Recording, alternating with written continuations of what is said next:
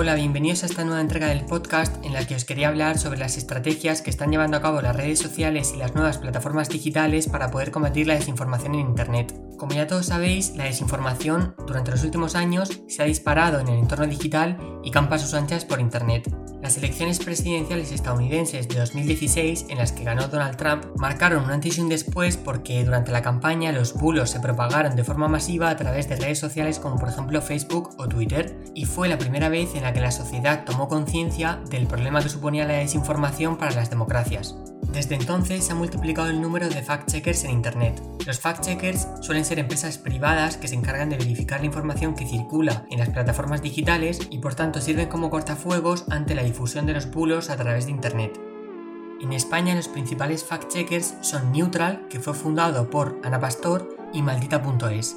Una de las cofundadoras de Maldita.es trabajó con Ana Pastor en el programa que esta dirige y presenta en La Sexta. Precisamente estas dos empresas de verificación de noticias han firmado acuerdos con compañías tecnológicas como Google, Facebook o Twitter para poder frenar la propagación de noticias falsas en estos canales digitales. Por ejemplo, cada vez que aparece una noticia de dudosa veracidad en Twitter, Neutral y Maldita.es se encargan de comprobar si es veraz o no. Además, Twitter ha introducido recientemente un sistema de etiquetas en el que advierte al usuario que un determinado tweet podría contener información dudosa o engañosa. Esto le ocurrió, por ejemplo, al entonces presidente de los Estados Unidos, Donald Trump. Como ya sabéis, los bulos se han disparado durante la pandemia. Por ejemplo, hemos podido leer muchas informaciones falsas sobre los efectos secundarios de las vacunas o la forma en la que se contagia el coronavirus.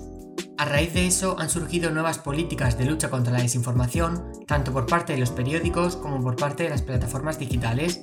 Por ejemplo, Instagram ha desarrollado un algoritmo que analiza todas las imágenes que se suben a la plataforma y rastrea si en ellas aparecen palabras como por ejemplo coronavirus, COVID o vacuna.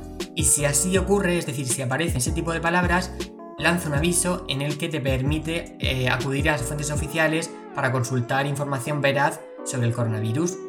Algo similar ha hecho Google, puesto que cada vez que se consulta en Internet en su buscador la palabra coronavirus o la palabra COVID, por ejemplo, aparece un enlace en el que se puede consultar información de fuentes como la Organización Mundial de la Salud o el Ministerio de Sanidad. La verdad es que si no lo habéis hecho ya, que imagino que sí, os animo a que os fijéis en los diferentes métodos, tanto en las redes sociales como los medios de comunicación, entre ellos los periódicos digitales. Y hasta aquí el podcast de hoy. Espero que os haya gustado y nos vemos en la siguiente entrega. Muchas gracias.